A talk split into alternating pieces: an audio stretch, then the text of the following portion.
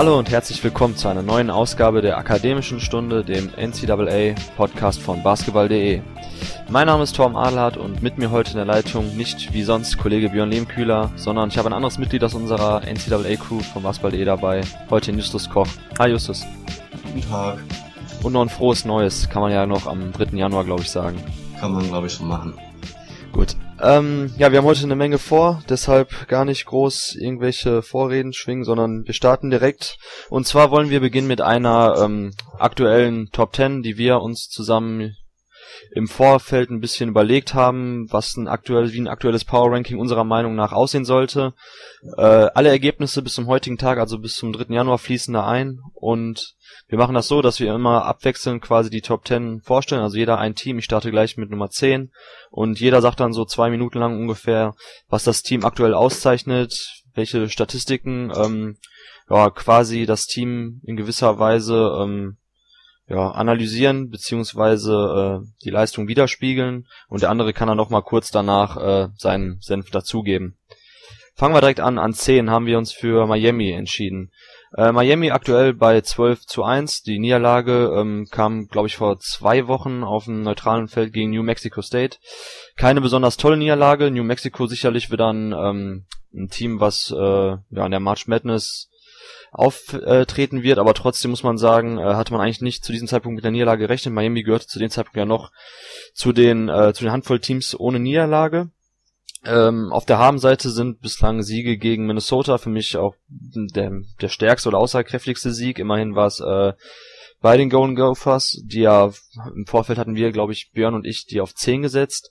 Von daher wirklich ähm, guter Sieg. Ansonsten ja gegen Middle Tennessee auch in den letzten Jahren bekannt geworden als Cinderella Story im, äh, in dem March Madness, ein sehr starker Mid-Major. Dieses Jahr bislang auch mit etwas Problemen noch Middle Tennessee, deshalb, also es fehlen noch irgendwo ein bisschen so die äh, schlagkräftigen Argumente, um Miami noch höher zu setzen. 12-1 klingt erstmal gut, aber ähm, ja, das Resümee ist noch nicht besonders äh, ja, besonders sexy, sag ich mal. Ansonsten Miami bislang sehr gut defensiv, was man auch so erwartet hatte. Spielen die sechst effizienteste Defensive im Land. Offensiv ja, hakt's noch ein bisschen, gerade bei Bruce Brown, den wir ja im Vorfeld auch äh, angepriesen haben. Auch sicherlich ein, ähm, ja, vielleicht nicht Lottery, aber zumindest ein Mid-First-Talent äh, für die kommende Draft. Der trifft einfach seinen Dreier nicht, steht, glaube ich, aktuell bei knapp 25 Prozent. Äh, dafür erfreulich Dewan Newell, der in seiner zweiten Saison jetzt den, ähm, den, den Schritt in der Offensive gegangen ist, hin zum Go-To-Guy, der beste Punktesammler aktuell mit 13,5. Joquan Newton spielt eine, ähm, spielt eine gute Saison, aber ansonsten Miami defin definitiv offensiv noch mit Luft nach oben. Wie siehst du die Hurricanes? Ja, du hast es ganz gut zusammengefasst. Ähm, ich finde es immer ganz gut, wenn Teams relativ ausgeglichen scoren. Ich glaube, ein anderes Beispiel, wo das nach Hassading-Fall sehr abfällt, ist Villanova. Das ist bei Miami nicht so. Ich bin gespannt, wie es jetzt in der ACC läuft, wenn sie mal einen guten, ein paar gute Gegner auch kriegen.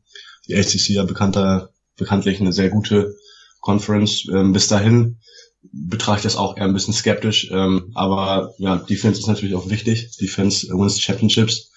Und ähm, wie immer, ekelige Defense. Also denke zu Recht an Nummer 10. Äh, andere Idee war ja noch äh, Virginia da hinzusetzen, aber Virginia, finde ich, hat sich jetzt auch nicht besonders gut verkauft die Saison, auch wenn sie ein sehr gutes ähm, Gesamtresümee haben. Genau, also wir, wir, wir waren ja quasi zwischen äh, Virginia und Miami hin und her gerissen. Ja. Bei Virginia ähnlicher Fall auch mit den Siegen, also auch noch nicht wirklich aussagekräftiges dabei gewesen.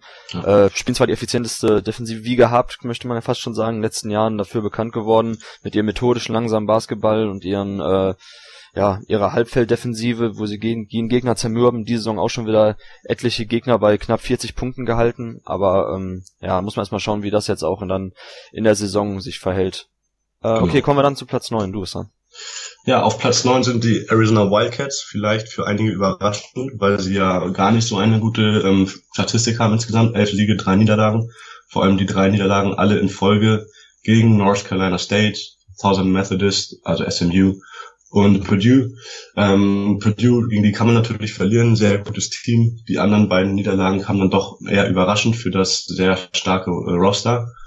Nach diesen Niederlagen haben sie sich aber eigentlich gefangen. Ich glaube, ein Faktor davon ist auch Rolly Orkins, der die ersten Spiele noch verletzt war, der letzte Saison auch ausgesetzt hatte und eigentlich ein sehr, sehr guter Wingplayer ist, der extrem wichtig ist für Arizona, ähm, die ja vor allem neben Andrew Ayton und Alonso Trier ein bisschen offensive Entlastung brauchen. Ähm, ja, Arizona an sich, mal eine kurze statistische Zusammenfassung. Ähm, Arizona spielt die sechs beste Offense ähm, und die 55 beste Defense. Ähm, sie hatten einen soliden, schwierigen ähm, Spielplan. Ähm, an 51 sind sie, Moment mal, an 46 sind sie insgesamt aufgelistet bei CanPom.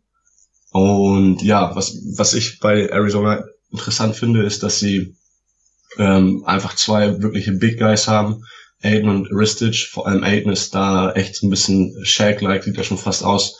Wirklich sehr massiv geworden, auch hat noch ein paar Kilos draufgepackt. Ähm, spielt auch eine sehr interessante Saison. Ähm, bisschen der Motor ist so die Frage in der Defense, wie es da läuft. Ähm, aber sonst haben sie, glaube ich, mit Aiden und mit Trier einen guten One-Two-Punch. Ähm, und dann noch mit Rawley Orkins einen ähnlichen Wingplayer, weshalb wir, glaube ich, Arizona jetzt doch noch in die Top 10 genommen haben, trotz ihrer FG3. Ich glaube einfach, Arizona ist ein Team, gegen das kein Coach jetzt in dem Moment gerne spielen wollen würde auf einem neutralen Feld. Ähm, da sind sie, glaube ich, einfach zu ähm, stark besetzt, vor allem was dann die Starspieler angeht. Ja, äh, genau, du hast für mich den entscheidenden Punkt auch genannt mit Rory Alkins, der Grund, warum man eigentlich die Niederlagen oder gerade auch das miese Abschneiden am Anfang der Saison äh, irgendwie mit einem Sternchen versehen müsste. Rory Alkins hat verletzt noch gefehlt, äh, auch wenn er jetzt nicht ganz so bekannt ist halt wie Alonso Trier, den man ja im Vorfeld auch schon als All-American gesehen hat, oder äh, Super Freshman DeAndre Ayton, ist Alkins einfach immens wichtig als, äh, als weiterer Ballhändler für die Offensive trifft knapp 40 Prozent seiner Dreier bislang in den Spielen, also entlastet offensiv und vor allem halt auch defensiv. Ist ein, ist ein Spieler, der verschiedene Positionen verteidigen kann, verschiedene Spielertypen verteidigen kann, ist bullig, trotzdem schnell auf den Füßen, also immens wichtiger Spieler und äh, seitdem er an Bord ist, läuft's ja auch wieder. Ansonsten Alonso Trier geht fast schon ein bisschen unter und bei dem äh, DeAndre Ayton Hype wahnsinnig effiziente, gute Scoring-Saison, knapp 42% Dreier, 85% Freiwürfe, kommt auch an die Freiwurflinie, also liefert dieses klassische Drei-Level-Scoring ab mit äh, Freiwürfe, Finishing äh, am Korb und halt auch den Distanzwurf, den er immerhin mit äh, knapp fünfmal drückt er ab pro Spiel. Also schon eine ordentliche Quote. Von daher Alonso Trier kann man kann man nichts zu sagen. Gute Saison. Die Andre Hayton kommen wir bestimmt später noch dazu, wenn wir über die kommende Draft-Klasse reden, die Top 5. Ähm, ansonsten ja, Parker Jackson Cartwright, wie gehabt, spielt auch eine solide Saison. Brand Randolph als Freshman reingekommen, liefert bislang auch ab. Also von daher Arizona muss man den Saisonstart vielleicht ein bisschen ausklammern und äh, haben sich definitiv gefangen. Okay, ähm, als nächstes kommen wir dann zu Purdue. Du hast ja gerade schon angesprochen, als du über die Niederlage von Arizona gesprochen hast.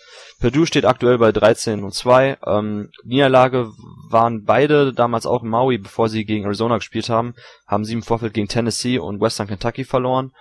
Äh, Tennessee besser als erwartet, deshalb die Niederlage geht noch in Ordnung. Western Kentucky ist wiederum, oh, okay. Aber die, äh, die Siege dafür auch sehr bemerkenswert. Ähm, in Marquette gegen Arizona, dann gegen Louisville, die zu dem Zeitpunkt vielleicht auch noch ein bisschen überschätzt worden sind, aber trotzdem Northwestern ebenfalls vielleicht überschätzt, trotzdem und natürlich jetzt gegen Butler. Also Butler für mich auch vielleicht so der zusammen mit Arizona der beste Sieg aus Purdue-Sicht. Ähm, ja, das Bemerkenswerte bei Purdue, über die ja im Vorfeld auch wenig gesprochen worden ist, gerade in der, in der Big Ten haben wir natürlich auch viel über Michigan State gesprochen, dass sie da eigentlich allein auf weiter Flur sind. Äh, Purdue mit den meisten Siegen in den letzten äh, zwei Jahren aus dem Big Ten spielen jetzt wieder die fünf beste Offensive, die elf beste Defensive, die einzige Mannschaft zusammen mit Michigan State, die in diesen beiden Statistiken in der Top 15 vertreten ist. Also äh, ganz klares Ausrufezeichen, das sie jetzt bislang gesetzt haben. Sie sind erfahren, ähm, vier der fünf besten Scorer sind Senior, allen voran natürlich dann ähm, Vince Edwards oder äh, Luke Hayes, die wirklich gut spielen. Ansonsten Carson Edwards, der Sophomore, der in letzter Saison schon als Freshman reingekommen ist, der den Ball viel äh, nach vorne gebracht hat, viele ähm, primäre Ballhandling-Optionen hatte schon damals, äh, spielt eine super Saison bislang, ist der äh, Topscorer, hätte man vielleicht auch nicht erwartet.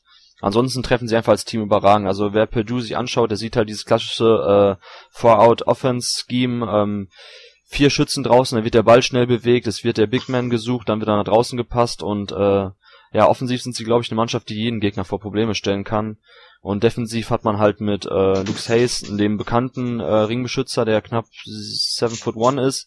Und diese Saison ähm, auch bemerkenswert, der Holländer Matt Harms, der letzte Saison als äh, Redshirt Freshman noch ausgesetzt hat, liefert knapp drei Blocks ab in unter 20 Minuten. Also äh, äußerst bemerkenswert. Wie siehst du Purdue? Hast ja gerade schon angesprochen, dass man im, ähm, Kontext mit Arizona, dass man die Niederlage auch durchaus verkraften kann gegen Purdue. Ja, genau, auf jeden Fall. Ähm, ich war überrascht. Ich dachte, ohne Caleb Swanigan fällt da äh, der wichtige Spieler weg.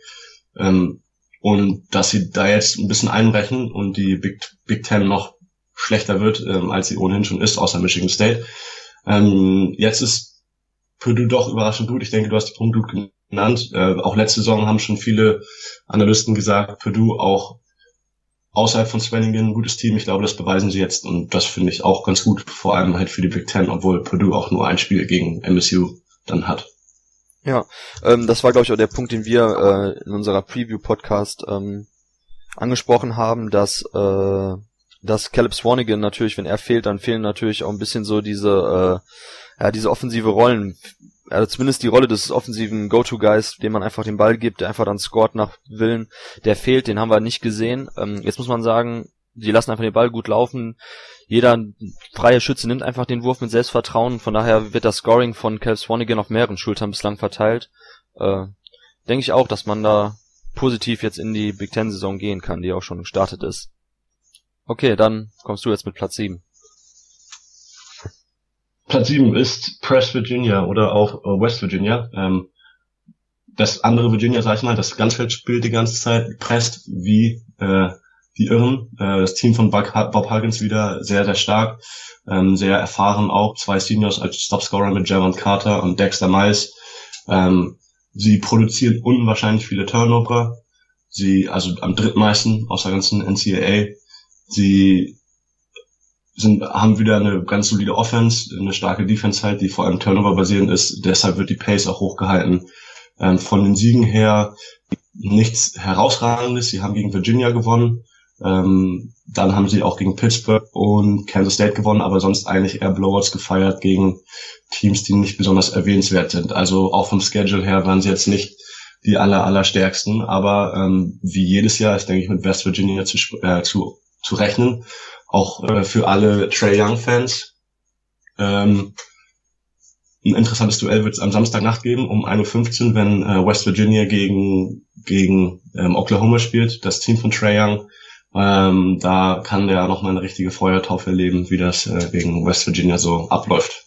Was ist dein Eindruck zu West Virginia? Ja, West Virginia kann ich ehrlich gesagt gar nicht so viel sagen. Ähm, klingt jetzt ein bisschen, äh, ja, weiß ich nicht. Ich glaube, das sagen viele, aber ich mag West Virginia gar nicht so gern anschauen, dass es ja wirklich äh, kein ansehnlicher Basketball ist, den Press Virginia bringt. Für defensiv ähm, Fetischisten sicherlich ganz schön oder welche, die sich auch mal vielleicht inspirieren lassen wollen als Coach, wie man so eine Ganzfeldpresse aufziehen kann mit verschiedenen Zonenverteidigungen noch. Ähm, ja, aber ich habe West Virginia einmal kurz gesehen diese Saison spielen denselben Basketball, den man sonst die letzten Jahre auch gesehen hat. Was ich natürlich sagen muss, ist, ähm, Javon Carter sollte halt nicht untergehen, hast du recht, spielt eine super Saison. 15, 5 und 6 legt er auf, also 15 Punkte, 5 Rebounds, knapp über 6 Assists, also dreieinhalb Steals. Dreieinhalb Steals sowieso, ja gut, also irgendwo müssen die Steals auch herkommen bei West Virginia. äh, Javon Carter sicherlich ein Spieler, der nachher auch bei den All-Americans ähm, Teams wirklich mitreden könnte. Ja, Dexter Miles ist bekannt. Ähm, ja, ansonsten wie gesagt, ich werde mal schauen, ob ich dann jetzt im Laufe der äh, Big 12 Saison mir sie noch ein, zwei Mal anschauen werde. Aber bislang, das, was ich gesehen habe, sah nach Press Virginia Style aus und von daher damit fahren sie immer gut und sind immer ein ekelhaft zu bespielendes Team. Kann man nicht anders sagen. Okay, kommen wir dann zu äh, Platz 6. Dort haben wir die Xavier Musketeers mit einer starken 15-1-Bilanz. Niederlage auch verkraftbar gegen Arizona State damals. Ähm, sieht mittlerweile sogar besser aus, die Niederlage, als man das damals glauben konnte. Zu Arizona State kommen wir ja gleich. Siege gegen Baylor, auch stark gegen Cincinnati, gegen Wisconsin und gegen Butler. Also einige gute Siege auf der Habenseite, spielen die neunt effizienteste Offensive. Ähm, defensiv knapp im 50er Bereich, glaube ich, also knapp Top, Top 50. Äh, ansonsten scoren einfach sehr effizient aus dem Feld. Ich glaube, haben zwölf beste Field Goal Percentage habe ich gerade nur gesehen gehabt als Team. Ähm, Trevor Blewett als äh, Starspieler, der ja auch im Vorfeld als All-American gehandelt worden ist, liefert auf jeden Fall ab. Mit knapp unter 20 Punkten im Schnitt, trifft wahnsinnig effizient den Dreier mit 40 Prozent von durchschnittlich sieben Dreiern, die er nimmt. JP McCurra, wo man am Anfang der Saison gesagt hat, der andere Guard, äh, wichtig ist, ist, dass er konstant den Dreier trifft, der die Rolle letzte Saison noch gar nicht so effizient ähm, äh, ausgefüllt hat mit, ich glaube gar nicht, letzte Saison hat er knapp über 30 Prozent nur getroffen, dieses Jahr 37 Prozent, also das klappt.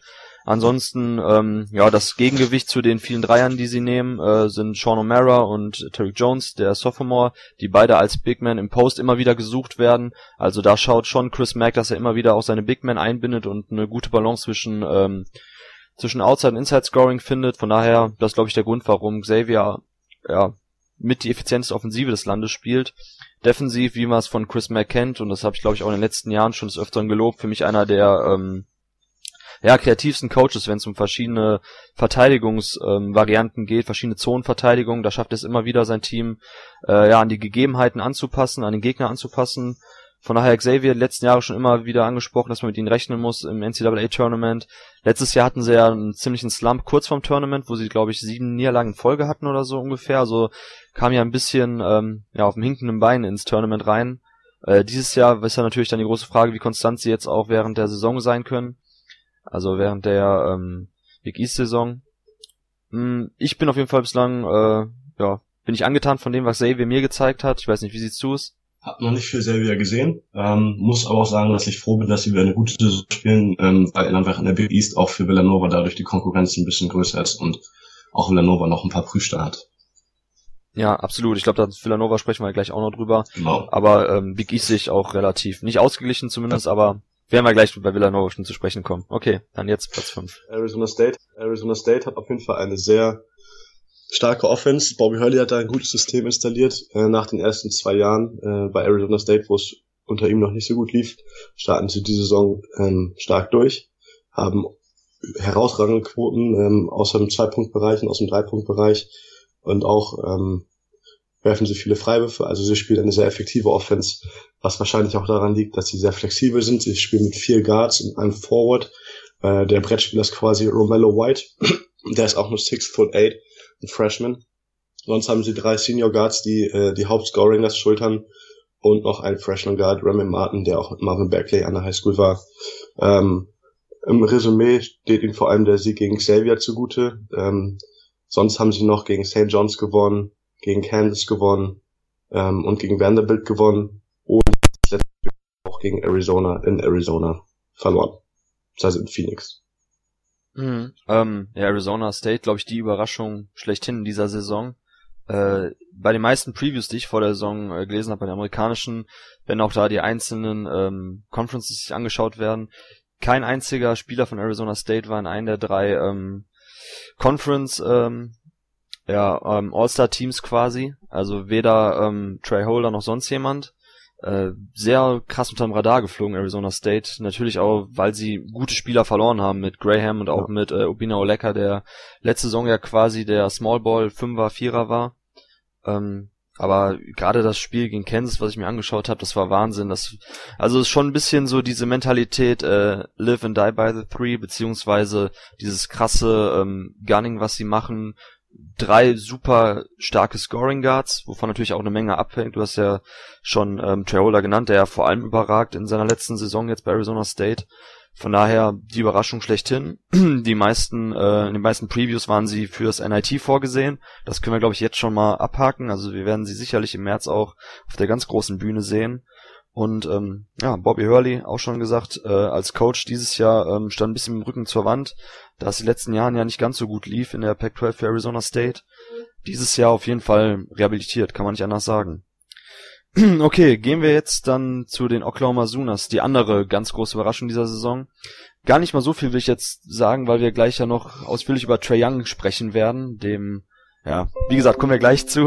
Auf jeden Fall, die Sooners stehen aktuell bei 11 und 1 Die einzige Niederlage war gegen Arkansas.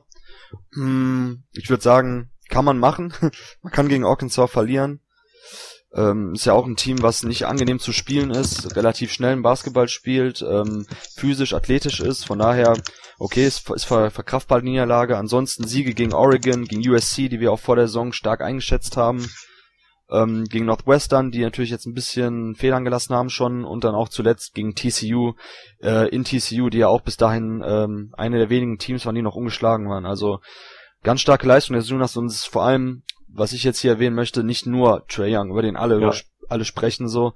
Es ist einfach auch, natürlich Trae Young geht voran, indem er einfach ein Spieler ist, der 30 Punkte auflegt, ähm, nimmt er natürlich auch eine Menge Last von den anderen Schultern, beziehungsweise äh, beschäftigt eine ganze Defensive alleine und dadurch können die anderen natürlich auch glänzen, aber ähm, ja, kein Team scoret insgesamt mehr als die Sunas aktuell, spielen die zwölf effizienteste Offensive, spielen den fünf schnellsten Basketball und ähm, was man auch nicht gedacht hätte vor der Saison ist vor allem defensiv ein ganz wichtiger Spieler ist in diesem Fall natürlich McNeese, der als ähm, Rim Protector eine gute Rolle spielt schon, den man vor der Saison gar nicht so wirklich am Schirm hatte.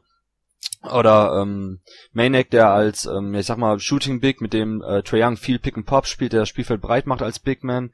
Also es ist einfach wirklich ein, ein super Team, was Spaß macht, sich anzuschauen. Aber klar, alles steht und fällt natürlich mit Trae Young. Ja, also ich habe äh, hab jetzt die Sunas ähm, zwei Spiele komplett gesehen gegen TCU und dann gegen Wichita State. Mhm. Und ich muss einfach sagen, Trae Young spielt einfach ein super Pick and Roll, aber auch das ganze Team spielt einfach ähm, sehr gut mit. Sie rotieren äh, sehr gut. Ähm, er spielt häufig doch nochmal auf den Flügel raus, ähm, weil der Spieler vom Flügel halt aushilft und dann der Flügel frei ist. Also ich, ich habe das Gefühl, dass sie ein sehr nativ ein sehr spielintelligentes Team sind und ja, Trae Young, was der gerade abzieht, ist einfach auch von einer anderen Welt. Aber darüber später dann, denke ich, auch nochmal mehr. Ja ja, ich würde auch direkt mal weitermachen mit den äh, Duke Blue Devils, die dann bei uns nach äh, etlichen Diskussionen doch an Platz drei sind. Ähm, ich kann mich auch damit anfreunden. Sie haben zwar sehr gute Siege auch geholt, unter anderem gegen Michigan State, ähm, gegen Texas haben sie auch gewonnen. Interessanterweise auch immer diese ganzen Comeback-Wins, jetzt zuletzt gegen Florida State, aber sie haben auch einmal gegen Boston College verloren. Ähm, gegen Boston College zu verlieren finde ich jetzt aber tatsächlich gar keine Schande, weil die auch überraschend gut spielen. Ich hoffe, sie kommen ins äh, Tournament und sie holen sich noch ein paar gute Siege in der ACC. Gegen Virginia hat es fast geklappt. Aber äh, zurück zu Duke. Was mir einfach auffällt, ist, dass sie sehr, sehr Starting Five lastig sind. Also von der Bank Alex O'Connell macht 4,9 Punkte, sonst macht die Starting Five ähm, ja, Großteil der Punkte. Trevor Duval mit 12 äh, bis hin zu Marvin Beckley bei 22. Marvin Beckley spielt natürlich auch eine sehr starke Saison für den Freshman, ähm, hat super Instinkte beim Rebound, aber dazu kommen wir auch noch später. Grayson Allen äh, ist der einzige Spieler, finde ich, bei Duke, der ohne Ball auch effektiv sein kann, der so ein bisschen die Rolle eines JJ Reddicks einnimmt, der vor allem als Shooter agiert und sonst sind es einfach irgendwie vier Spieler in der Offense, die den Ball brauchen. Äh, um effektiv zu sein. Gary Trent auch, äh, einer, der finde ich mehr als Spot-Up-Shooter arbeiten könnte, was dem Team gut tun würde. Und was vor allem fehlt, ist einfach ein bisschen defensive Toughness. Also keiner von den Spielern scheint sich hinten in der Defense richtig reinzuhängen. Sie haben eine sehr schlechte Defensive, also nicht mal in den Top 100 defensiv. Da bringt auch dann vielleicht die beste Offensive nichts. Ähm, vor allem dann, wenn man in der ACC dann gegen ein Team spielt, die vielleicht auch gute Guards haben, die heiß laufen können, die gute Starspieler haben, die man nicht stoppen kann. Also da bin ich gespannt. Individuell, denke ich, sind die Blue Devils das talentierteste Team in der ganzen NCAA. Aber wie gesagt, ich finde, sie passen nicht so zusammen, die Starting Five dieses Jahr. Und sie müssen einfach noch mehr, entfernen so diese Rollenspieler, wie zum Beispiel Emile Jefferson oder äh, Marshall Plumley. Äh, Javon Deloria finde ich immer sehr stark, wenn er spielt. Ich glaube, er hat auch ein sehr gutes Plus-Minus-Rating bei Duke. Aber ja, der hat sich gegen Boston College auch schnell ausgefault. Aber der ist so einer, der einfach in der Defense hasselt, der in der Offense keine, keine Touches braucht, um effektiv zu sein. Und solche Spieler brauchen die einfach mehr in der Offense, dass sich da vielleicht ein Wendell Carter ein bisschen zurücksteckt oder auch Gary Trent Jr. in der Defense ein bisschen mehr reinhaut. Ja, das mhm. so zu du. Genau, wir haben im Vorfeld ja echt ein bisschen drüber diskutiert. Ähm, ich sehe es halt relativ kritisch, gerade auch den Auftakt. War klar, dass sie Probleme haben mit den ganzen Freshmen, die reinkommen, Rollen, die sich erst finden müssen, Wurfverteilung und, und, und. Aber ähm, viele sehen das ja quasi positiv, wenn sie irgendwie gegen äh, Texas oder was mit 15 Punkten hinten liegen, das dann noch drehen, das sehen sie dann als Qualität an. Ich denke mir, Duke hat sich am Anfang der Saison so oft ein eigenes äh, Loch schon geschaufelt oder so ein tiefes Loch geschaufelt, was man einfach dann auch negativ ja. sehen muss. Also klar, Comeback-Qualität schön und gut, aber Duke könnte auch, also sie hätten schon am Anfang sehr schnell bei drei Niederlagen stehen können. Michigan State haben sie ja hinten raus das gut ausgegrindet, das Spiel, aber ähm, selbst da war Michigan State ja die meiste Zeit eigentlich in Schlagdistanz. Und von daher täuscht das ein bisschen hinweg, dass Duke lange Zeit so dieses, diese sehr gute Bilanz hatte, die hätte sehr leicht auch anders ausfallen können, wenn zum Schluss dann ein paar Würfe nicht gefallen wären. Von daher will ich das gar nicht so an der Bilanz ausmachen, sondern eher, was man wirklich auf dem Feld sieht und nicht einfach nur diese W- und L-Spalten nimmt. Und da muss ich sagen, defensiv ist immer noch, ja, also Marvin Beckley und Wendell Carter, wenn sie beide zusammen auf dem Feld stehen, dann ist auch noch nicht so ganz klar, wie das mit dem Rotieren fällt. Dann auch gegen Michigan State hatte ich schon mit dem Björn damals angesprochen, die Zonenverteidigung von Duke, die ja klasse glaube ich, fast 40 Minuten gegen Michigan State durchgezogen worden ist. Ist natürlich auch immer so eine Sache mit Zonenverteidigung, wenn man das komplett durchzieht, mit den Spielern, inwiefern das dann wirklich einfach nur Schwächen kaschiert oder auf den Gegner abgestimmt ist. Ähm, ja, Marvin Bagley macht halt nicht immer die beste Figur, wenn er einen Perimeter verteidigen muss. Ähm, insgesamt scheint es mir so, als ob da nicht alle wirklich mit dem mit dem Herz bei der Sache sind defensiv, was natürlich dann auch der ja. der Grund ist, warum sie dann in, in der Defensiveffizienz so weit hinten sind für ein Top-Team eigentlich nicht tragbar. Ich glaube Platz 85 oder so um den Dreh ungefähr. Ja. Gut, kommen wir dann zu Michigan State an zwei. Ähm, Spartans stehen bei 14-1, Einzelniederlage, gerade schon angesprochen gegen Duke damals. Ich glaube direkt am zweiten Spiel war das, zweiten Spieltag. Ähm, Siege gegen UNC und gegen Notre Dame, zwei gute Siege, aber ansonsten waren jetzt zum Schluss ähm, ja eigentlich alles nur Pflichtsiege gegen Mid-Major oder sogar gegen äh, Teams, die man eher ans untere Ende der NCAA Power Ranking der 351 Teams setzen würde. Von daher kann man jetzt zur Siegesserie gar nicht so viel sagen, die ist jetzt noch nicht wirklich aussagekräftig. Was aber aussagekräftig ist trotzdem, ist einfach, wie sich äh, Michigan State bislang präsentiert. Also vorhin schon bei Purdue angesprochen, wenn es um die einzigen beiden Teams geht, die sowohl offensiv als auch defensiv eine Top 15 stehen. Ähm, Michigan State ist dabei, zusammen mit Purdue, die beiden Teams. Michigan State die elf beste Offensive, zweitbeste Defensive und vor allem, ähm, was ich vor der Saison gehofft habe, was man jetzt auch sieht, ist einfach, dass die Sophomore Class, also die vier Freshmen der letzten Saison, dass die einfach vorangehen. Äh, die vier Jungs stellen die besten Scorer. Danach kommt dann schon mit Jaron Jackson Jr. einer der besten Freshmen des Landes. Und ja, Miles Bridges vor der Saison als einer der ganz heißen Kandidaten für die, ähm, für die Auszeichnung zum College-Spieler des Jahres gehandelt. Ähm, ja, überzeugt noch nicht mal so krass mit individuellen Statistiken. Dafür ist das Team auch einfach zu ausgeglichen. Nick Ward ist äh, im Post einfach auch zu dominant. Deshalb bindet ihn Izzo stärker ein, als ich vor der Saison gedacht hätte.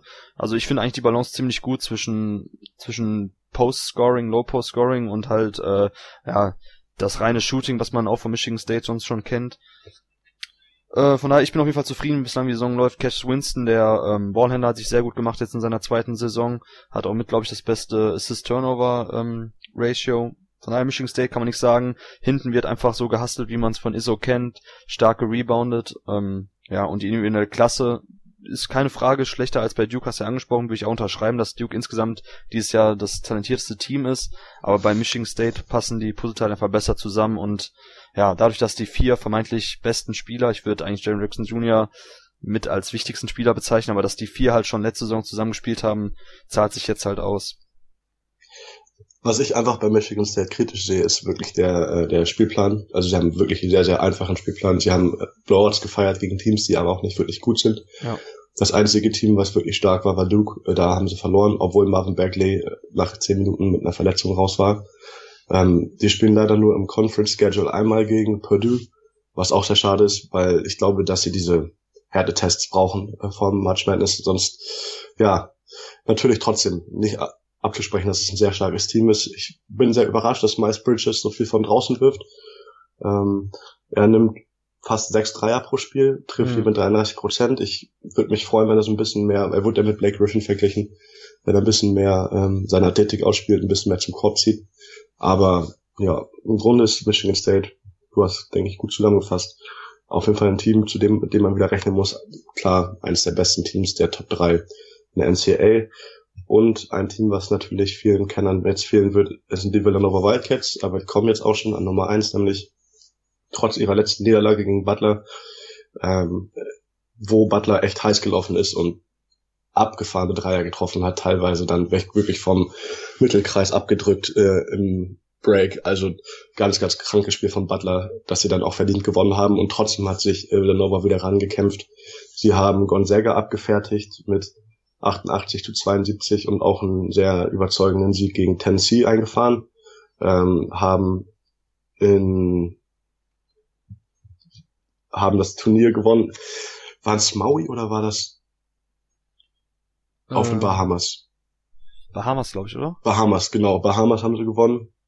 Und sie werden angeführt von Jalen Brunson und Michael Bridges. Ähm, Michael Bridges, der vor vier Jahren oder vor drei Jahren im NCAA-Tournament in Top 4 noch der Elite Defender war und Jalen Brunson da schon ähm, der Backup Point Guard war. Spielen sehr, sehr überragende Saisons. Vor allem Jalen Brunson ist, denke ich, auch ein äh, College Point Guard, äh, den man einfach braucht. So einer wie dann auch zum Beispiel einer, ein Joel Barry ist von North Carolina, wobei Jalen Brunson, da würde ich sagen, schon besser ist. Michael Bridges, auch ein sehr ekelhafter Perimeterspieler mit einer unfassbar langen äh, Wingspan, der sich als Spot-Up-Shooter vor allem hervortut, aber auch mittlerweile ein bisschen ähm, aus vom Dribbling, aus dem Dribbling kreieren kann, da er immer besser wird. Ich denke, er ist auch äh, in den Lottery, in der Lottery mittlerweile gelandet, weil er einfach dieses 3D-Potenzial hat für die NBA. Und ja, sonst haben sie noch Phil Booth, der äh, vielleicht einigen bekannt ist aus dem aus ihrem Title Run, der da auch einige gute Spiele gemacht hat. Und die Starting Five komplettiert dann noch Omari Spellman, ähm, der Big Guy, der bei der Four-Out-Offense dann unterm Korb arbeiten muss. Und Dante DiVincenzo, der auch ein sehr abgezockter Spieler ist, äh, gut von draußen wirft. Ich denke, sie haben ein tiefes Team. Sie haben mit Jalen Brunson einen der abgezocktesten College-Spieler. Michael Bridges ein sehr guter Flügelspieler. Und ich glaube, dass sie einfach, wenn man jetzt einfach sagen muss, jetzt startet das äh, Final Four oder jetzt startet die March Madness, dann wäre, glaube ich, Villanova der Favorit. Ich glaube, sind das am schwersten zu schlagende Team mit den beiden ähm, Topspielern Brunson und Bridges und ja, deshalb finde ich zu Recht auch an Nummer eins. Ja, kann ich gar nicht viel weiter zu sagen, hast ja relativ ausführlich und richtig schon beschrieben jetzt, die Wildcats. Ähm, auch nach den Abgängen jetzt von Josh Hart und Chris Jenkins ist das Team ja trotzdem bekannt. Der Kern ist immer noch zusammengeblieben, wurde halt jetzt, ähm, beziehungsweise manche Spieler müssen jetzt größere Rollen einnehmen, wie halt Bridges oder ein DiVincenzo. Äh, aber ja, allen voran Jalen Brunson, der schmeißt den Laden hervorragend. Mika Bridges macht genau das, was, glaube ich, sich auch Draft Scouts vor der Saison erhofft ja. haben. Er zeigt sein Potenzial als 3D-Spieler, der multiple Positionen hinten verteidigen kann, der von der 1 bis zur 4 quasi jetzt am College alles checken kann. Ähm, ja, Villanova gefällt mir gut. Den Basketball, den sie jetzt schon seit Jahren unter Jay White spielen, kann man sich schön anschauen. Von daher absolut gerechtfertigt an eins. Ich würde sie auch jetzt nicht sofort wieder runterstufen nach einer Niederlage, wie es äh, manche anderen in Amerika jetzt getan haben. Da waren sie plötzlich nur noch auf drei oder vier. Also ich finde, ähm, gegen Butler zu verlieren ist keine Schande, gerade so wie es zustande kam, wie du es beschrieben hast, kann man mal verlieren. Von daher ansonsten Villanova sehr souverän bislang durch die Saison gekommen. Und da bin ich mal auf die Big East Saison gespannt. Okay, kommen wir jetzt äh, zum anderen großen Thema, möchte ich sagen. Im Endeffekt das Thema was selbst NBA-Fans mittlerweile mitbekommen haben aus der Welt des College-Basketballs. Es gibt einen Spieler, der ja, Sachen macht, die ich so noch nie gesehen habe und die auch, glaube ich, einmalig sind bislang. Die Rede ist natürlich von Trey Young, der zurzeit alles abbrennt in der NCAA. Äh, Hand aufs Herz, hast du schon mal in den letzten Jahren, kannst du dich erinnern, dass du einen Spieler gesehen hast, der dermaßen auf individueller Ebene so abgeliefert hat? Nein, also vor allem der unter dem Radar flog und als Freshman reinkommt und 30 Punkte macht und 10 Assists spielt, das ist wirklich abgefahren. Also das letzte Spiel gegen TCU, da hat er Würfe wie selbstverständlich genommen äh, von wirklich ganz weit draußen. Ich glaube, von 30 Feet hat er eine Quote von 44 Prozent bei 80 Versuchen jetzt in der Saison. Ähm, ein unfassbar guter Pick-and-Roll-Spieler. Ich habe noch keinen Spieler gesehen, der in dem Alter das Pick-and-Roll so gut splittet, also dann zwischen dem Help-Defender und dem ähm, Ball-Defender durchgeht also wirklich eine tolle Übersicht hat, abgefahrene, sichere Pässe spielt. Gegen TCU war sein Handle manchmal ein bisschen loose, also hat ab und zu mal den Ball verloren, hatte dann auch acht Ballverluste und das sagt eigentlich schon alles aus. Wenn er 31 Punkte macht und 14 Assists spielt, ähm, dass man dann denkt, ja, war schon ganz gut, aber es wäre noch mehr drin gewesen, weil man einfach schon so die Messlatte nach oben wirft. Ähm, Trae Young, also bis jetzt auch, glaube ich, bei vielen Mock Drafts in der Top 5 und das denke ich absolut zu Recht. Ich hatte am Anfang so ein bisschen Bedenken, ob er mit seinen, er wiegt jetzt 180 Pfund, also knapp 75 Kilo, ob er damit äh, in die NBA passt, aber ich glaube, da ist, muss man sich keine Sorgen drum machen. Er ist einfach in der Offense ein wirklich wahnsinnig guter Pick-and-Roll-Spieler, das ist wichtig. Er ist ein unfassbar guter Schütze, also man kann ihn, äh, also wenn man ihn mit Buddy Hield vergleicht, der ja auch letztes Jahr bei Oklahoma, vorletztes Jahr bei Oklahoma war, ähm, da ist Trey Young auf jeden Fall ein viel, viel besserer Schütze. Er könnte also so in der NBA auch als Spot-Up-Shooter fungieren. Und in der Defensive ist er jetzt kein, äh, er hängt sich rein, er ist kein Ballstopper, aber er hat eine sehr, sehr schlaue, ähm, also er geht sehr gut in der Team-Defense, sein Basketball-IQ hilft ihm auch in der Defensive. Also ein sehr, sehr abgefahrener Spieler, den man sich echt unbedingt angucken muss. Und wenn ihr Bock habt, gerne am Samstag um Viertel nach eins gegen West Virginia. Das kann ich nur jedem ans Herz legen.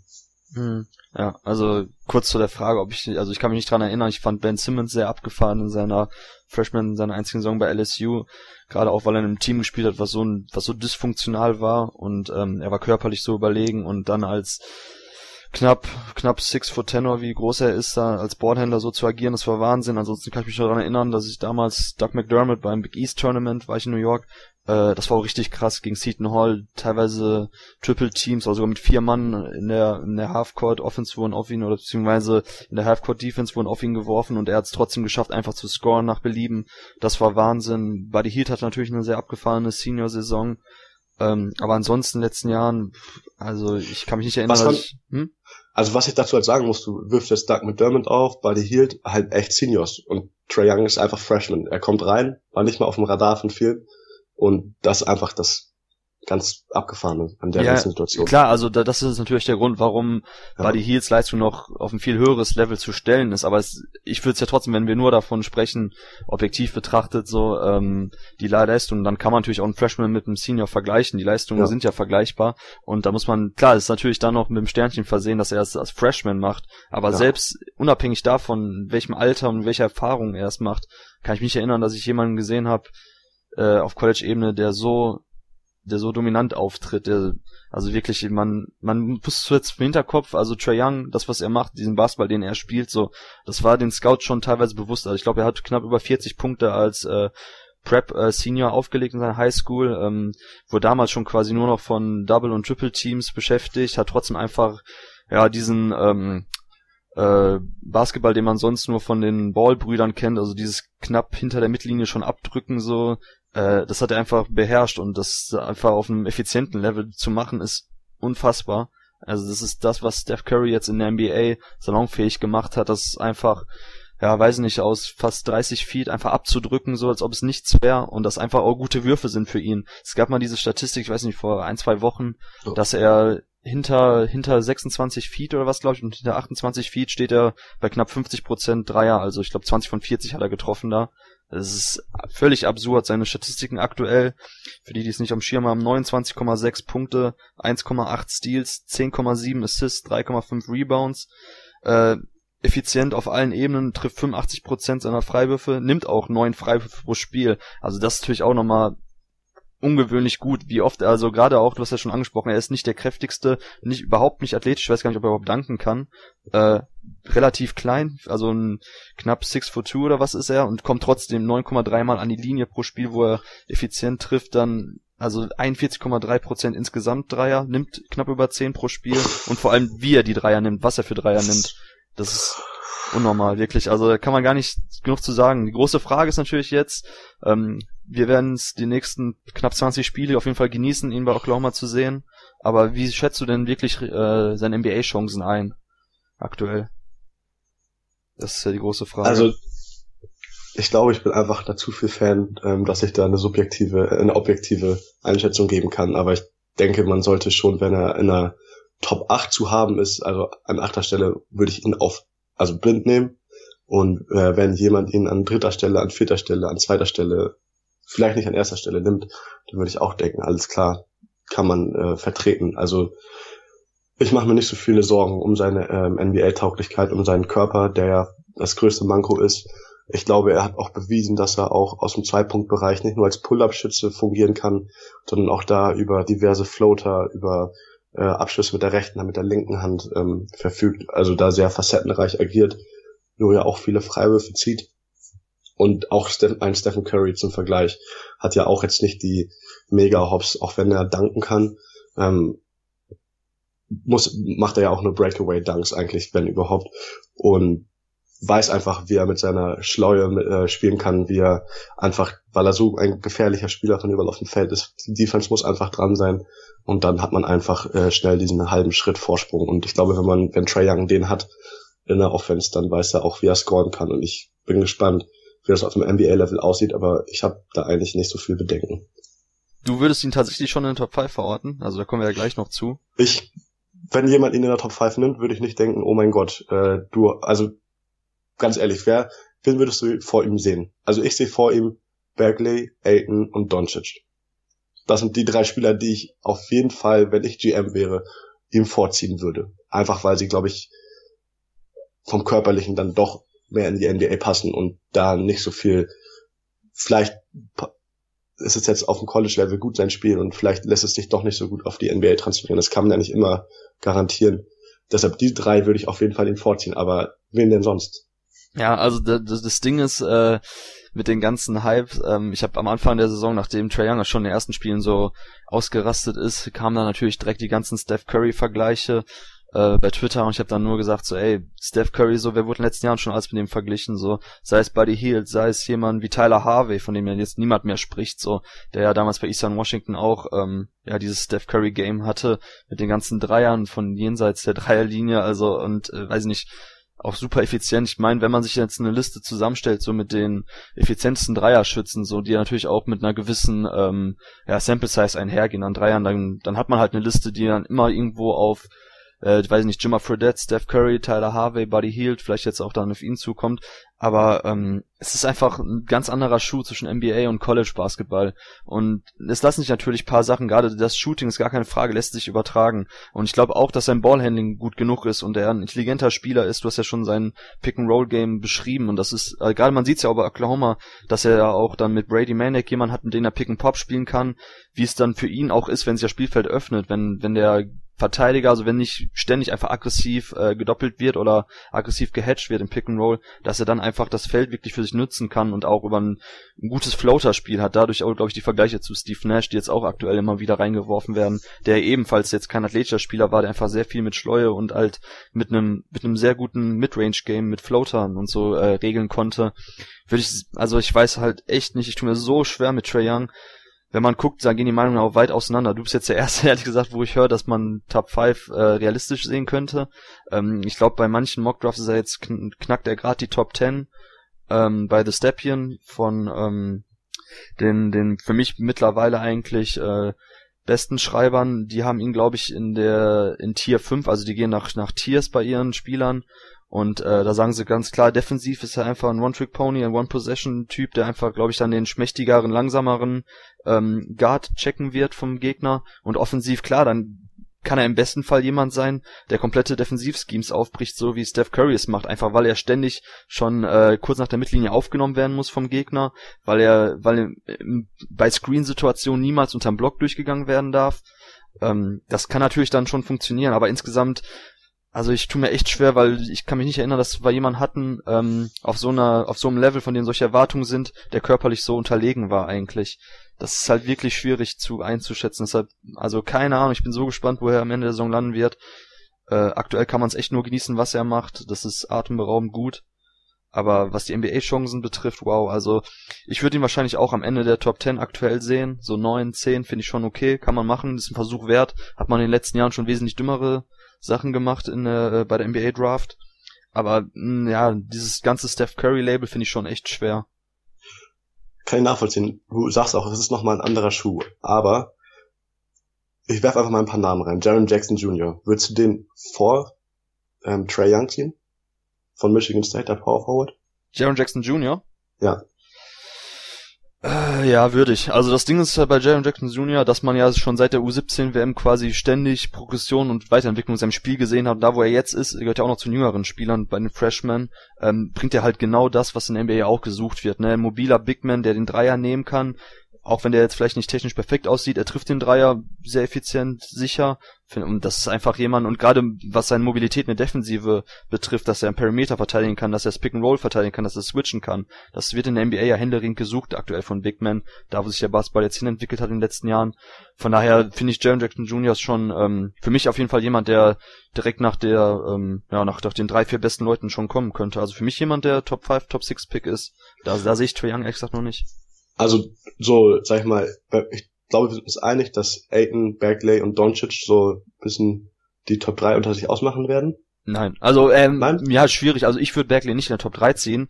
Ich mhm. weiß aber natürlich, dass ähm, ja, keine Ahnung, das ist halt so dieses Groupthink, was in, was, was in Amerika in den letzten Jahren halt immer so krass ist. So Okafor hatte auch keiner mehr dann irgendwann mal in Frage gestellt, auch wenn die Pick-and-Roll-Defense damals schon wackelig war. Und bei Berkeley so der ganze Hype auch und ich meine, er legt halt 30, 20 Spiele hin. Das ist natürlich dann schon verlockend, aber ich frage mich halt bei Berkeley, ähm, ob er wirklich ein versiertes Skillset oder ob das Skillset, was er hat, so divers genug ist, dass man einfach in der NBA sagen kann, er ist der Go-To-Guy in der Offensive. Weil, also kann, ich finde, am College dominiert er vor allem aufgrund seiner äh, außergewöhnlichen Mischung Länge, Physis, Sprungkraft, also er ist ja wirklich sprunggewaltig, er kann auch mit dem Ball ein bisschen umgehen, kann auch, was man sonst von vielen Big Men ja eben nicht sieht am College-Level, ähm, aber ich weiß nicht, inwiefern das in der NBA dann vieles nicht redundant macht oder inwiefern er dann dominieren kann auf dem NBA-Level gegen äh, Spielern, die ebenfalls athletisch sind, die ebenfalls so groß sind. Und er ist jetzt, also ich weiß ich nicht, ich, ich tue mir echt schwer bei Marvin Berkeley ihn in der Top, Top 3 zu sehen. Also ich finde Marvin Berkeley ehrlich gesagt, also er ist natürlich athletisch, ich finde ihn jetzt nicht so ein Sprungmonster, wenn ich jetzt den NBA-Vergleich sehe, wie zum Beispiel ein DeAndre Jordan. Ähm, ich finde, Berkeley hat einfach wahnsinnig viel Upside. Ähm, ich kann mir vorstellen, dass Berkeley, der zeigt jetzt schon Ansätze, dass er einen äh, guten Wurf hat von außen. Ich denke, da kann er noch viel dran arbeiten und wenn er einen guten Wurf entwickelt, dann kann er, glaube ich, einfach ein Pick and Roll eine Waffe sein. Ist ein Matchup Nightmare, also ein Albtraum er geht an kleineren äh, vorbei, kann über äh, an kleineren, über kleinere Würfel rüber, an langsamen geht er vorbei. Und was ich einfach bei Berkeley so interessant finde, ist einfach sein Instinkte. Also seine Rebound-Instinkte sind echt abgefahren. Er ist nicht der kräftigste Spieler ähm, und auch nicht unbedingt der aller, allerlängste, aber er holt sich unfassbar viele Rebounds, weil er einfach einen richtigen guten Riecher hat für den Ball das finde ich einfach auch, sowas kann man nicht beibringen. Und deshalb denke ich, dass einfach Berkeley eine unfassbar gute Upside hat. Und du sprichst auch dieses Pick and Roll, äh, die Defense jetzt zum Beispiel bei Berkeley an, da ist er auf jeden Fall nicht engagiert genug. Aber ich frage mich, ob es bei ihm ähm, am Engagement liegt oder daran, dass er einfach kein guter Defender ist, wie zum Beispiel Okafor, der einfach ähm, zwar eine gute Fußarbeit hat, aber doch sehr fußlahm ist. Das sehe ich bei Berkeley eigentlich nicht. Also ich kann mir vorstellen, dass auch er in der Defensive äh, wenn er da jetzt nicht der absolute Starspieler ist und in der Offense so viel Last, also er so viel Last auf seinen Schultern trägt, dass er auch defensiv da nochmal sich äh, verbessern kann. Ja, also was die Defensive anbelangt, ich weiß nicht, inwiefern da tatsächlich einfach nur fehlendes äh, Know-how ist, was ähm, Help Defense betrifft und so weiter, weil ich glaube schon, dass er eigentlich ein ganz guter Help Defender sein kann, wenn es um äh, Ringbeschützen geht. Aber ansonsten Pick and Roll Defense, wenn er einfach am Perimeter äh, vor Mann bleiben muss, hat er Schwierigkeiten. Das war gegen Boston College offenbar, als er gegen Bowman oder so verteidigen musste, wenn da geswitcht wurde, als dann mal Mann-Mann gespielt wurde. Also ich weiß nicht, also da tue ich mir echt schwer, Marvin Bagley da irgendwie so eine Art ähm, komplettes Two-Way-Player-Potenzial zu bescheinigen und offensiv, also ja, gut, er trifft gerade aktuell 60% seiner Freiwürfe, das ist für mich halt auch immer so ein Zeichen. Ähm, also ich finde schon, dass man Wurftalent und Wurfgefühl immer ein bisschen an der mhm. Freiwurfquote ablesen kann. Und ähm, also klar, er trifft 85, äh, 35% seiner Dreier, das lässt sich halt auch jetzt nicht wegdiskutieren. Von daher ist das Potenzial Aber vorhanden. Also ich, ich will auch gar nicht über die Upside diskutieren. Ich glaube schon, dass wenn in, im Best Case kann Marvin Beckley bestimmt dann mit der beste oder vielleicht sogar dann der beste Spieler, wobei ich DeAndre Ayton noch vor ihm sehe, aber mhm. kann dann durchaus der beste Spieler der Draft sein aktuell. Aber ähm, keine Ahnung, ich finde dafür auch sein Floor wesentlich tiefer als bei anderen Spielern, ehrlich gesagt. Ja, da stimme ich dir auf jeden Fall zu. Also auch vor allem was Aiden angeht. Ja, ja. Ähm, viel gut, jetzt sind wir eh gerade von Trae Young schon Richtung Draft abgewichen, deshalb können wir kurz nochmal dann darüber sprechen. Also, ähm, ich sag mal, DeAndre Ayton, den hätte ich jetzt aktuell persönlich bei mir an eins. Was hast du zu Ayton? Spieler, haben wir schon angesprochen von Arizona. Ja, also genau, Aiden, seven foot one, äh, ich glaube knapp 120 Kilo, ich, mm, aber er hat wohl auch, also Bill Walton, er hat das Spiel kommentiert gegen Arizona State äh, und ich finde Bill Walton immer relativ anstrengend als äh, Kommentator. Er hat immer abgefahrene Stats. Er meinte irgendwie, dass er 10 Kilo Muskeln zugelegt hat, seitdem er bei äh, Arizona ist. Ähm, auf jeden Fall ist er ein ganz schönes Viech geworden. Und ähm, das Erschreckende bei ihm ist, positiv Erschreckende, dass er einfach trotzdem so ein unfassbar gutes Gefühl hat. Also ähm, er hat jetzt nicht den mechanisch schönsten Wurf, aber einen sicheren, einen guten Touch und er wirkt einfach gerade, wenn man ihn ins, im College Basketball sieht, er wirkt wirklich wie so eine Art Shaquille O'Neal. Also er ist einfach körperlich so überlegen, er ist, hat so ein breites Kreuz, er ist so muskulös und trotzdem bewegt er sich echt sehr, sehr gut. Ähm, ich denke, bei ihm ist das größte Manko tatsächlich defensiv äh, die Einstellung teilweise. Ähm, da Panther häufig, ähm, ich glaube, Mark Titus hat auch mal gesagt, dass äh, Arizona eine Packline spielt, aber dafür extrem schlecht am Ring verteidigt, mhm. obwohl sie zwei Seven-Footer da stehen haben mit Ristich und ähm, Aiton. Das ist natürlich kein gutes Zeichen, aber äh, wenn man es jetzt mit Berg nicht vergleicht, ich sehe da definitiv viel mehr Upside bei Aiton. Also wenn der sich sag ich mal, Best Case entwickelt, dann kann das echt ein Franchise-Player werden, meiner Meinung nach. Ähm, und der Floor ist bei Aiden, denke ich, auch jetzt nicht so gering. Wobei, wenn er jetzt vielleicht ein Headcase wird, das kann ich nicht beurteilen. Ich habe noch nie ein Interview oder irgendwas von ihm gesehen und auch gibt's ja eigentlich keine negativen Stories, aber ja, ich sehe auch nicht irgendwie, dass da ein niedriger Floor ist. Also ich denke, Aiden ist an der 1 absolut vertretbar.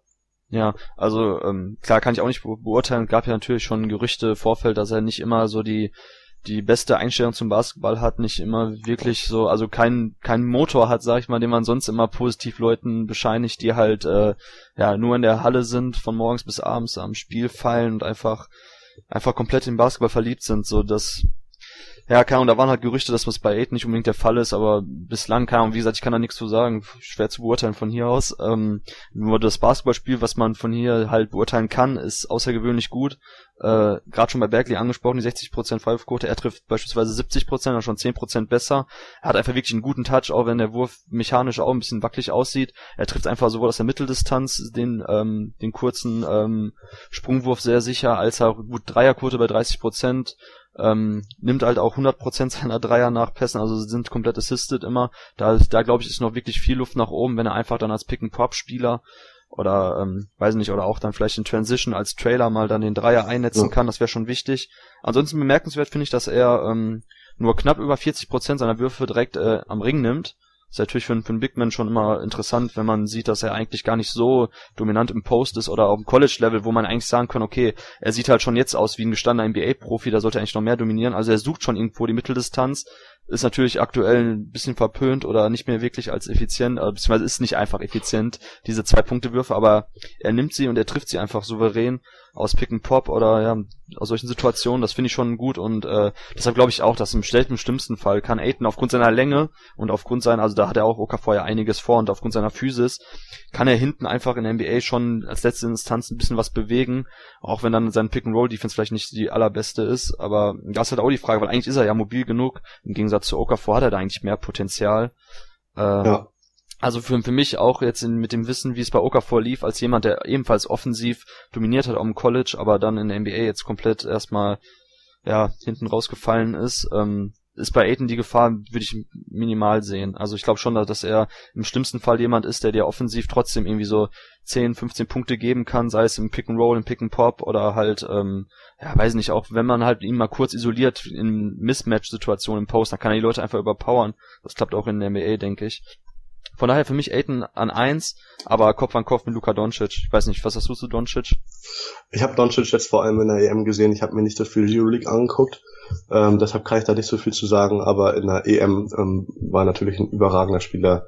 Hat sich, also was auch viele Experten äh, in den USA sagen, dass Doncic einfach der einzige Spieler ist, der gegen gestandene NBA-Profis gespielt hat, wie dann zum Beispiel Christoph Porzingis äh, gegen Lettland ähm, oder andere Größen in der EM und er einfach auch da dann Ansätze gezeigt hat, äh, oder beziehungsweise nicht Ansätze gezeigt hat, sondern teilweise das Spiel wirklich dominiert hat, überwitzig lange Dreier nimmt, äh, ein gutes Allround-Game hat, ein tolles Spielverständnis, super Instinkte.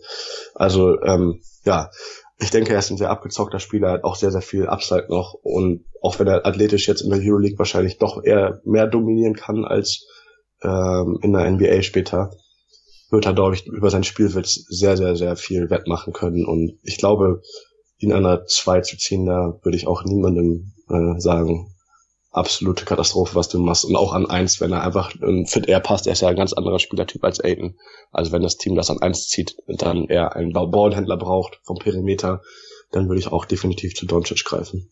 Ja, also Doncic muss man auch ähnlich wie gerade bei Trey Young, wo wir gesagt haben, okay, sowas gab's halt noch nicht am College eben, dass das jemand gemacht hat. Man muss ja ganz klar sagen, bei Luka Doncic, so, da haben wir auch keine Vergleichswerte, wie jemand, der in so jungen Alter schon ja. so dominiert auf, auf einem richtig krassen Level wie der Euroleague, also das gab's halt auch noch nie. Du hast ja angesprochen, Christoph Porzingis beispielsweise, der hat damals ja in Spanien jetzt nicht dominiert. So, das war natürlich schon schon gut, was er gemacht hat, hat schon bemerkenswerte Zahlen als so junger Spieler aufgelegt, aber Doncic nochmal ein ganz anderes Level und ja. natürlich dann halt auch ähm, ja, die außergewöhnliche, oder der außergewöhnliche Spielertyp, der er einfach ist, so, ne, als, als jemand, der knapp zwei Meter ähm, den Ball bringen kann, der Dreier nehmen kann, sowohl aus dem äh, Dribbling, Pick-and-Roll-Situation, als auch dann als Spot-Abschütze, der zum Korb kommt, der über gute Handles verfügt, der die Mitspieler einzuschätzen weiß. Also der auf ja. jeden Fall die Rolle des primären Ballhändlers auch in der NBA einnehmen wird.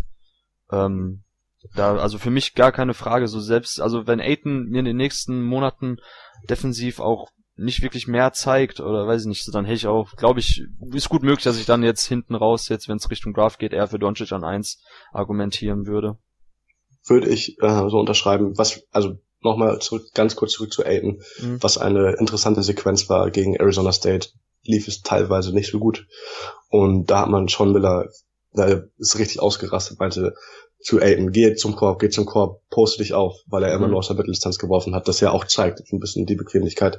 Dann postet mhm. er sich auf und macht direkt sechs Punkte in Folge, glaube ich. Also, das ist so ein bisschen dieses Manko, das doch vielleicht dann eher gegen Aiden dann doch für Doncic spricht, weil ich glaube, der Junge hat richtig Bock auf Basketball und er ist 18 Jahre und legt in der Euroleague fast 17, 5 und 5 auf. Also ja. das ist echt ein sehr, sehr starker Spieler. Okay, ja, kann man nichts gegen, kann man nicht, also wie gesagt, ich habe ja schon dafür argumentiert, also ich könnte für Doncic auch, würde ich problemlos auch an 1 ziehen wollen. Aiden ist halt auch sehr verlockend als Spielertyp, da er eben halt als 7 Foot One Guy ähm, vorne relativ viel machen kann, variabler Spieler ist und wenn er eben dann hinten jetzt auch noch den Ring beschützen kann, ja gut, dann reden wir halt von jemandem, der auf einem Level ist wie, weiß ich nicht, also wel welchen Vergleichsspielertyp würdest du denn nehmen jetzt Embiid? für DeAndre Ayton? Joel Embiid. Also Als absolutes gesunder? High, genau, absolutes High Ceiling. Ich weiß, ich habe auf jeden Fall aber gesunder Embiid. Also, gesunder, natürlich, natürlich gesunder Embiid. Also stell dir mal vor, Embiid würde äh, 75 Spiele spielen. Also wäre schon dann einer der absoluten Top 10 Spieler einer Liga. Also ich denke, Ayton hat das höhere Ceiling, aber ähm, ich Als glaube, Embiid, Doncic, äh, als Doncic, nee, Aiden als Doncic. Ah, okay, okay, ja. Also ich glaube mit Aiden, wenn man äh, ist ein Risiko ri risikoreicherer Pick als Doncic, ähm, aber ich denke, er hat mehr Upside, äh, aber Doncic ist glaube ich die relativ sichere Nummer, dass der auf jeden Fall ein sehr guter Spieler sein wird. Vielleicht kein herausragender, wie ein Aiden es sein kann, aber ich glaube, Doncic ist schon eine sehr sichere Nummer, was ja, also Embiid wäre für, für mich das absolute höchste Ceiling überhaupt, weil Embiid, ein fitter Embiid ist aktuell ja vielleicht dann ja, auf jeden Fall einer der besten Bigmen, den man hat in der modernen NBA oder haben kann.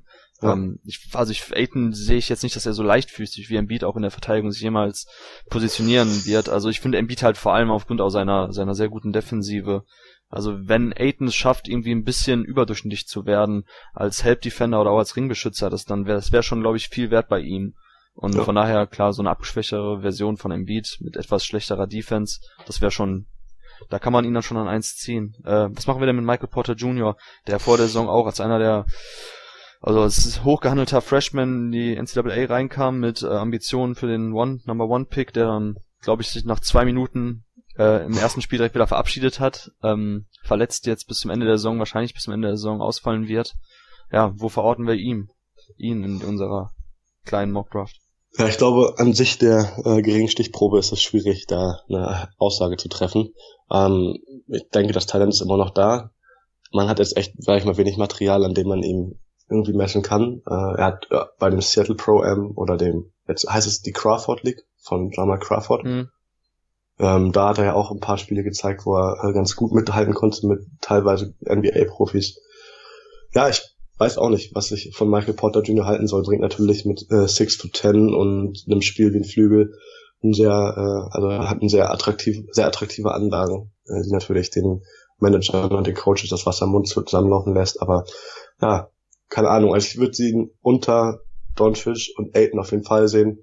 Ich persönlich würde ihn auch unter Berkeley sehen, aber ja, wenn jemand ihn über Berkeley zieht, würde ich auch nicht äh, nur im Kopf schütteln. Hm, also ich würde ihn zum Beispiel über Berkeley ziehen, aber schade, ich hätte ihn auf jeden Fall gern gesehen jetzt am College-Level. Ja, auf jeden Fall. Da er natürlich auch ähm, ja mit seiner Mischung aus aus Körperstatur, Größe, Athletik und Shooting ähm, auf dem am Highschool-Level natürlich komplett dominiert hat, was dann immer schwer zu evaluieren ist, ähm, wie es dann auch theoretisch auf NBA auf dem NBA-Level aussehen könnte. Er hat jetzt natürlich bei den diversen ähm, ähm, Auswahlspielen, äh, also John Brand Classic und Co ähm, ja, kann, hat er jetzt nicht komplett rausgestochen, dass ich sagen würde, okay, da hat man gesehen, er ist so viel besser als alle anderen Spieler, als ein Mohamed Bamba oder so, was sein NBA-Potenzial betrifft. Aber klar, er ist natürlich, ne, also 6 for 10, glaube ich, ähm, kann auf jeden Fall den Dreier nehmen, kann ihn aus dem Pull-Up nehmen, kann dribbeln, kann zum Korb ziehen, super Athlet. Also das kann natürlich dann ein wandelndes Mismatch auch offensiv sein, der auf verschiedenen Levels scoren kann. Ähm, ja, defensiv hätte ich halt gern gesehen, wie er sich da auf, dem College-Level jetzt erstmal schon schlägt. Das ist für mich dann auch ein Fragezeichen, dass ich nicht genau einschätzen kann, okay, kann er dann hinten ein absoluter ähm, Flügelstopper sein, der dann halt auch den besten Flügelspieler des Gegners checkt, der vor ihm bleiben kann, der Pick and Rolls gut verteidigen kann, der switchen kann, der auch mal dann kräftigere Gegenspieler, weil er ist ja noch relativ drahtig, finde ich, ähm, auch mal kräftigere Gegenspieler checken kann, das wäre interessant gewesen.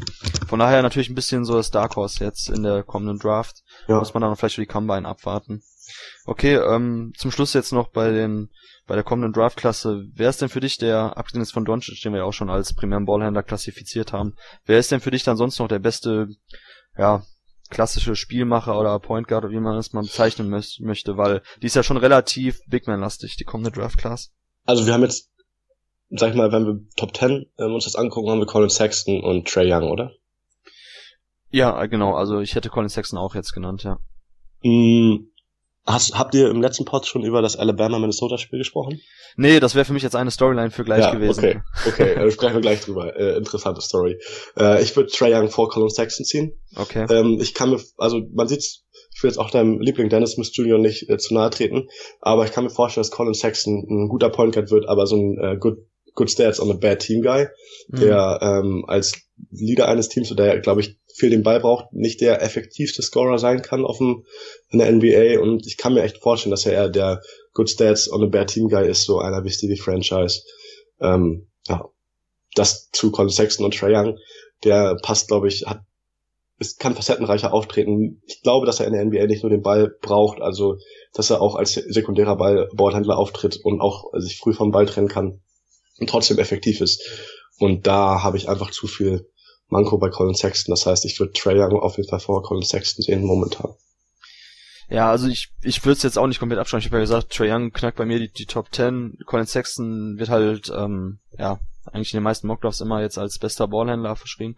Ähm, keine, kann sein, dass ich, dass Colin Sexton irgendwann dann an 10 und Trey Young bei mir an 9 in meinem persönlichen Power Ranking landen wird, kann ich jetzt noch nicht sagen, aber aktuell würde ich Colin Sexton so ja, so komisch das klingt, weil wir eigentlich, wo wir das Spiel jetzt von Trey Young beschrieben haben, das eigentlich ja, ja nach dem perfekten NBA-Ballhändler klingt, vielleicht körperlich nicht ganz so, aber Colin Sexton natürlich jemand, der auch, wenn er heiß läuft, Dreier reinschmeißen kann, ansonsten aber wesentlich athletischer, kräftiger, super dynamisch, also ähm, ja.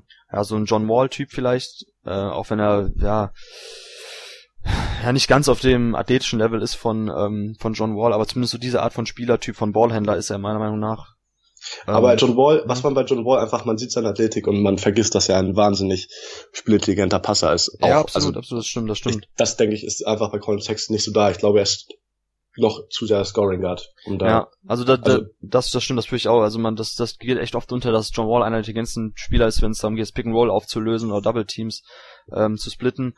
Äh, das, das, da sehe ich die Problematik bei Colin Sexton auch, dass er, glaube ich, da ein bisschen eher den Hang hat zu überdrehen und ähm, also ja, kurze Statistik, 3,3 mhm. Assists, 2,3 Turnover, hat jetzt auch nicht das beste Team in Alabama um sich herum.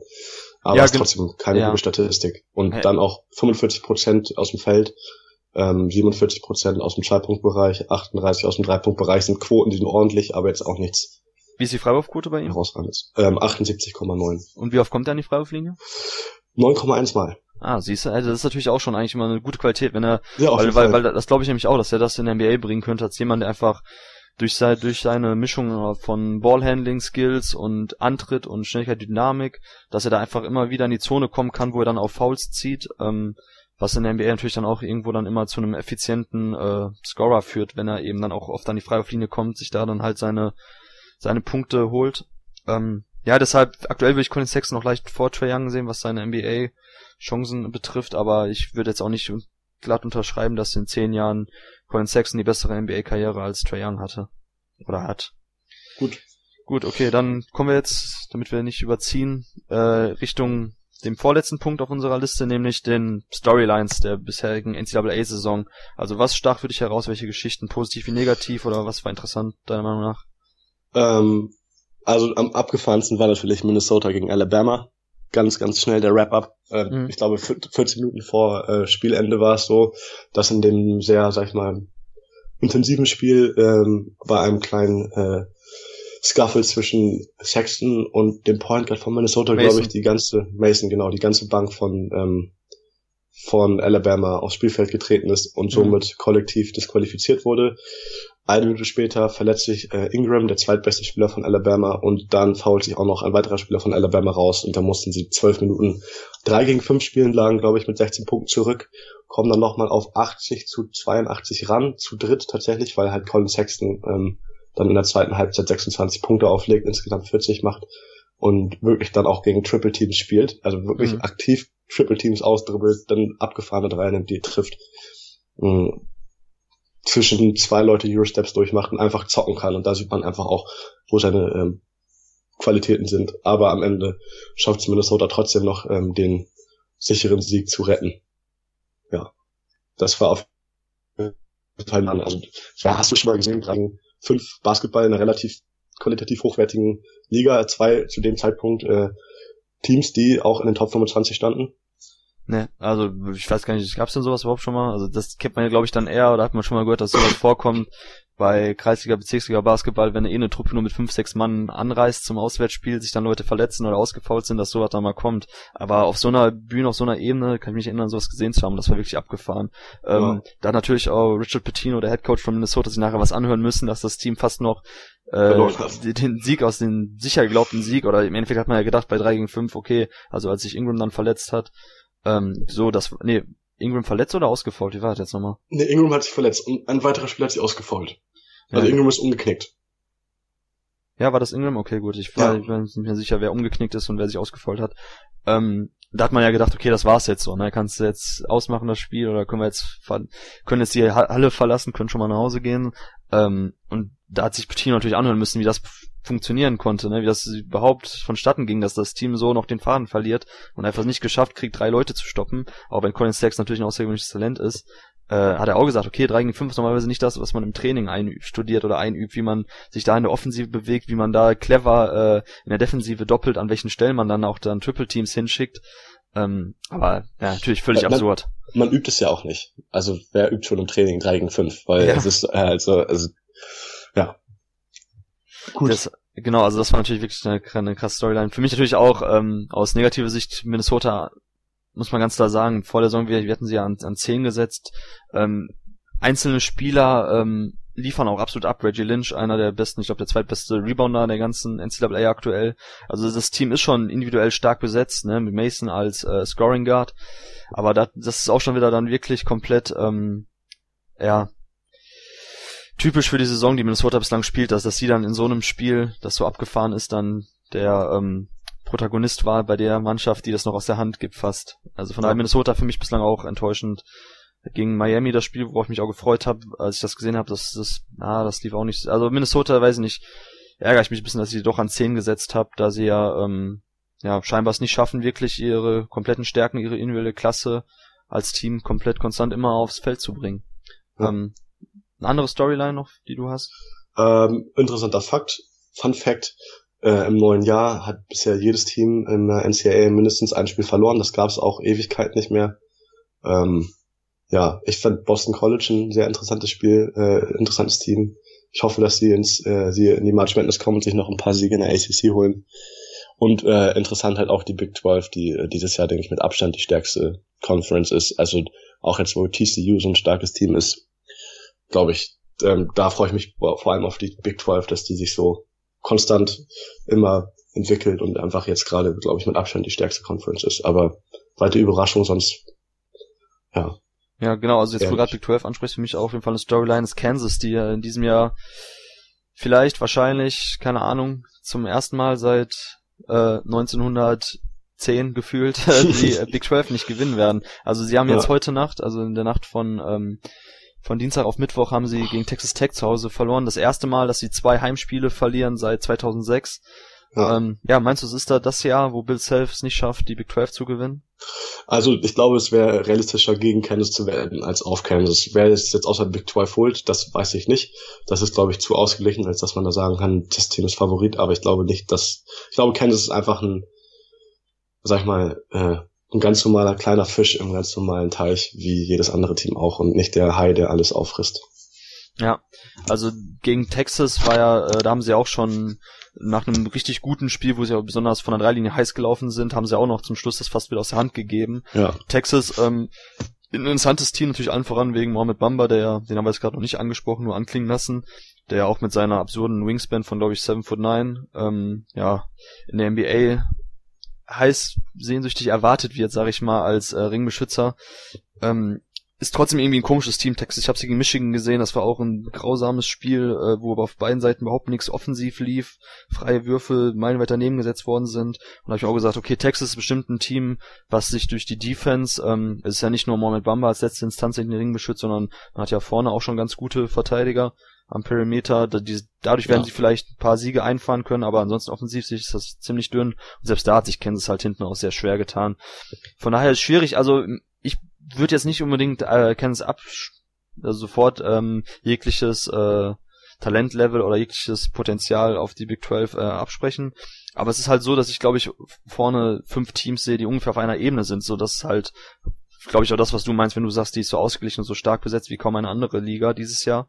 Ähm, also Baylor würde ich Chancen einräumen, West Virginia auf jeden Fall, TCU, Texas Tech, Oklahoma, TCU Texas. auch sehr stark übrigens. Genau, also positiv überraschend. Genau, also gerade weil, weil, weil, weil TCU, muss man sagen, äh, super ausgeglichen besetzt ist. Ne? Also ich gibt, glaube ich, keinen Spieler, der da besonders heraussticht. Jalen Fischer ist jemand, der vielleicht als letztes Jahr, ich weiß gar nicht, wie hoch er wirklich gerankt wurde bei ESPN, aber als einer der, der besten Freshmen in die Liga kam. Ähm, aber selbst er sticht jetzt nicht heraus aus dem Kollektiv. Deshalb TCU ja. ist sehr, sehr, sehr, sehr gut besetzt, sehr, sehr tief und von daher, ich glaube, an, an einem guten Tag kann jedes Team jedes andere schlagen. Ja, also, also deshalb, wirklich jedes Team, jedes andere, das ist das Abgefahrene. Ja. Ja, genau, okay. Ähm, ich hätte ja sonst auf Anhieb keine andere Storyline, hast du noch? Nichts, glaube ich, herausragendes. Kentucky, überraschend. Oder mal zur Ausnahme nicht äh, an der, in der Top 10 und das glaube ich auch zu Recht. Also ich bin gespannt, was Kentucky macht. Wie Perry coacht. Es kommen ja schon die bösen Zungen auf, die sagen, man sieht es, er ist zwar ein guter äh, Rekrutierer, aber kein guter Coach. Ja, ich ja. bin gespannt, wie Kentucky abschneidet über die Saison. Also gerade jetzt, wo, wo Kentucky ein bisschen schwächer, also sie hatten ja auch einen sehr, sehr leichten Spielplan jetzt zum Schluss, ja. haben dann die Pflichtsiege da eingefahren, wo sie einfach natürlich auch hinsichtlich ihrer Athletik die Gegner komplett äh, übertrumpft haben. Aber ich habe ja auch schon in den letzten Jahren immer wieder anklingen lassen in einem Podcast, dass ich auch kein riesiger Calipari-Fan bin, was so seine äh, Offensive betrifft, so seine Schemes oder die Art und Weise, wie er Basketball spielen lässt. Klar, er, er rekrutiert auf so einem hohen Level, dass die Spieler natürlich aufgrund ihrer individuellen Klasse schon alleine Spiele gewinnen können. Ja. Aber äh, wenn man mal sieht, keine Ahnung, wie einfallslos es teilweise auch schon letzte Saison war, wo es ja dann auch hauptsächlich äh, die Aaron Fox in Transition war oder Malik Monk, der um ein paar Blöcke geschickt wird und dann abdrückt. Ähm, dies Jahr sieht man auch wieder, wenn halt dann der ähm, der hochklassige Ballhändler fehlt, den ja. sie dieses Jahr meiner also sind gut besetzt weiterhin so, ich mag die Jungs. Green finde ich gut, aber ähm, trotzdem ist es nicht nicht so das High-Level-Talent, was er besitzt, was einfach dann durch individuelle Klasse den Gegner dominiert und da sieht man dann, dass es dann doch irgendwo ein bisschen einfallslos gerade in der Halfcourt-Offense wieder wird, was meiner Meinung nach auch der Grund war, warum sie 2015 mit dem ja, vielleicht besten Team, was man letzten Jahre gesehen hat, nicht die Championship gewinnen konnte, da Wisconsin äh, einfach nur das stärkere Halfcourt-Team war. Also das, das, ja. find, das ist dieses Jahr, glaube ich, auch noch eine relativ interessante Storyline, dass man eben sieht. Man hat vor der Saison schon gesagt, das könnte für Kentucky schwierig werden. Ähm, nicht, dass man jetzt ins NIT geht, so wie vor drei, vier Jahren, weiß ich gar nicht, wann das war. Ich glaube 2014. Ähm, aber zumindest ist das schwächere Team der letzten Jahre und äh, dass Kelly Perry dann eben als Head Coach da nicht den Unterschied machen kann. Ja. Das sieht man, glaube ich, schon. Okay, kommen wir dann zum Schluss äh, zu unseren TV-Tipps der kommenden Wochen. Dann schieß mal los, du hast dir ein paar Spiele ausgesucht. Genau, ich muss dazu sagen, die Spiele, die ich ausgesucht habe, sind zu humanen deutschen Zeiten. Also es gibt da auch noch andere Hochkaräter, aber die sind dann ab 24 Uhr und deshalb sind sie disqualifiziert. ähm, am 6.1., also diesen Samstag, spielt äh, UNC gegen Virginia um 19 Uhr. Ich denke, das ist ein Spiel, was auf jeden Fall zwei interessante Teams hat. UNC ein bisschen sag ich mal, zahnlos, irgendwie wirken die nicht besonders aggressiv. Ähm, und Virginia halt die Packline-Defense mit äh, Jerome, der einfach auch mal heiß läuft und dann auch den Sieg gegen Boston College sichert. Ähm, da, genau das um 19 Uhr. Am Samstag darauf spielt um 18 Uhr Michigan State gegen äh, die Michigan Wolverines äh, mit äh, Moritz Wagner. Deshalb wahrscheinlich auch interessant für uns deutsche Fans. Auch äh, Michigan State mal gegen ein solides Team. Äh, Michigan, die denke ich auch jetzt nicht herausragend sind, aber Basketball spielen können. Und um 19 Uhr, wenn man die Konferenz machen will, gibt's das Rückspiel von TCU gegen Oklahoma. Das Hinspiel war auf jeden Fall echt sehr, sehr spannend. Äh, wurde auch im letzten Wurf dann entschieden. Das ist dann um 19 Uhr, also wird zur Konferenz eingeladen und zwei Wochen danach, am 27.01. um 20 Uhr äh, Virginia gegen Duke. Und wer auch da Lust hat auf eine Konferenz, kann sich äh, direkt im Anschluss Alabama gegen Oklahoma angucken. Wieder Trey Young und diesmal gegen Colin Sexton, also auch ein sehr interessantes Duell ja. hinsichtlich der Draft. Absolut. Also mein TV-Tipp der nächsten Woche ist Oklahoma jedes Spiel. Das wird halt so. Ach ja, Oklahoma. Nutzt die Show, genau, Oklahoma. Ich glaube, hast du gar nicht so oft drin gehabt jetzt. Ne? Diese, also. Äh, zweimal. Ja, war ein Scherz. Oklahoma, No-Brainer. jedes Spiel von Trae Young, was jetzt noch auf College-Bühne spielt, muss man sich anschauen. Ähm, ja. Gibt ja genügend Möglichkeiten, sich College-Spiele anzuschauen.